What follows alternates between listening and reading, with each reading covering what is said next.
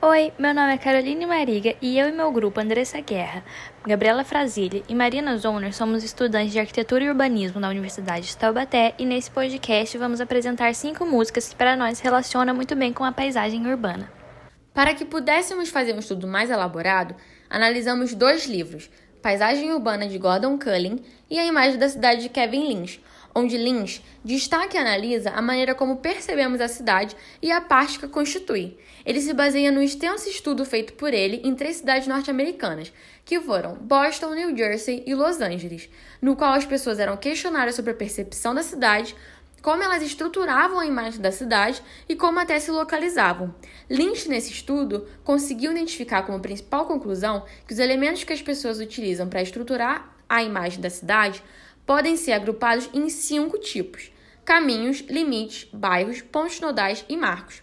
Ele também concluiu que a percepção é feita aos poucos, porque é impossível aprender toda a cidade de uma vez só. Por isso, o tempo é um elemento essencial. Ele também explicou que nada é experimentado individualmente, e sim em relação ao entorno, porque elementos semelhantes, porém localizados em contextos diferentes, adquirem significados também diferentes. Bom, Agora eu vou falar um pouquinho sobre o livro Paisagem Urbana de Gordon Cullen. Vou começar falando primeiro a definição que ele fez sobre paisagem urbana.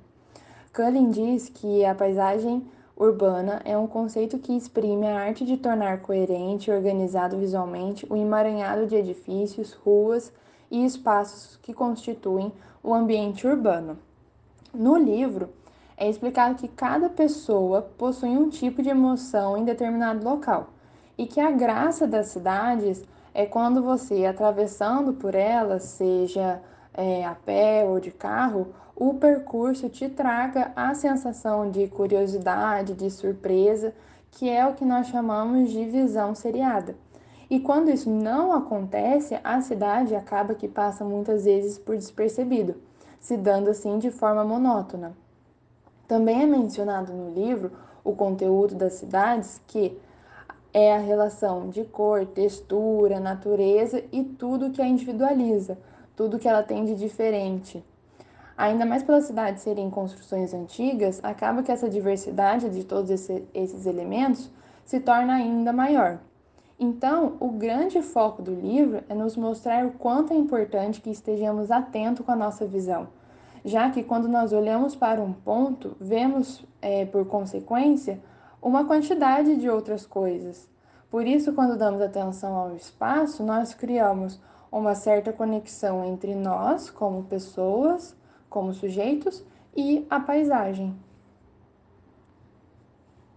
Agora, eu e meu grupo vamos comentar um pouco sobre algumas músicas que mostram a percepção das pessoas em relação às cidades. A primeira música que vamos falar é Sampa, de Caetano Veloso.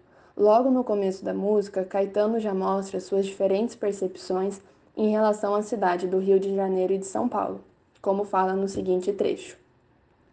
Alguma coisa acontece no meu coração que só quando cruza a Ipiranga e a Avenida São João é que quando eu cheguei por aqui eu nada entendi, da dura poesia concreta de tuas esquinas. Além disso, Caetano escreveu que tinha um sonho que houvesse dentro das cidades a felicidade mas em seguida comenta que a cidade é a realidade pura de paz, mas também de caos, onde ressalta o povo oprimido nas filas, nas vilas, favelas, onde sua legibilidade não seria facilmente compreendida segundo Lynch. Caetano também ressalta sua preocupação com a construção e a destruição dos nossos lares.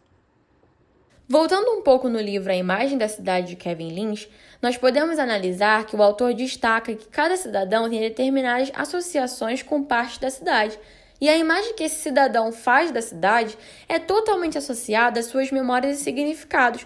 Por isso eu achei totalmente relevante associar esse trecho do livro com a música Meu Lugar de Arlindo Cruz, onde ele destaca Madureira, que é um bairro suburbano da cidade do Rio de Janeiro, onde Arlindo passou toda a sua vida.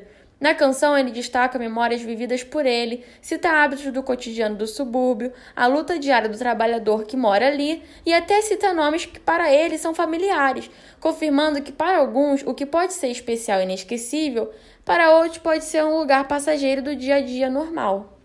Para finalizar, vou falar da música Um Trem para as Estrelas de Cazuza, onde ele começa fazendo uma crítica social à cidade do Rio de Janeiro. Na primeira estrofe, ele menciona: São sete horas da manhã, vejo Cristo da janela, o sol já apagou sua luz e o povo lá embaixo espera, nas filas dos pontos de ônibus, procurando aonde ir. Logo, na segunda estrofe, encontramos: Dos seus salários de fome é a esperança que eles têm. Com isso, Cazuza mostra que, mesmo com baixo salário, esta é a única coisa que motiva a classe trabalhadora a continuar. Já no refrão, num trem para as estrelas, depois dos navios negreiros, outras correntezas, ele quer dizer que, mesmo após o fim dos navios negreiros, ainda existe escravidão inserida na nossa sociedade, mas que nem todos querem enxergar. Em outra parte da música, que é onde ele mais contesta a cidade, ele diz: Estranho teu Cristo, Rio, que olha tão longe, além, com os braços sempre abertos, mas sem proteger ninguém. Cazuza critica a beleza e o significado do movimento, que deixa entendido que o Rio seria uma cidade abençoada, mas que mesmo assim existem pessoas dentro dela morrendo de fome e na miséria. Mas parte da sociedade prefere fechar os olhos para não enxergar o que está acontecendo. Agora, para concluir, vou falar da música Farol da Barra, dos Novos Baianos. A canção começa com a seguinte estrofe: quando o sol se põe, vem um farol, iluminar as águas da Bahia. No farol da barra, o encontro é pouco, a conversa é curta, tudo é tão rápido como se furta.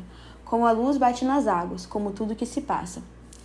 O que nos mostra um lugar onde deveria ser acolhedor, despertar interesse na pessoa, assim como Gordon Cullen cita, mas que acabou se tornando um lugar que as pessoas temem, onde não se sentem seguras e acabam não parando para observar a beleza do farol. Logo em seguida, ele menciona: com tanto cabeludo, com tanto pôr do sol, bem cabia uma profecia. Até o ano 2000, o farol, além de pôr do sol, será o pôr do som, onde verás um realejo, onde verás um violão.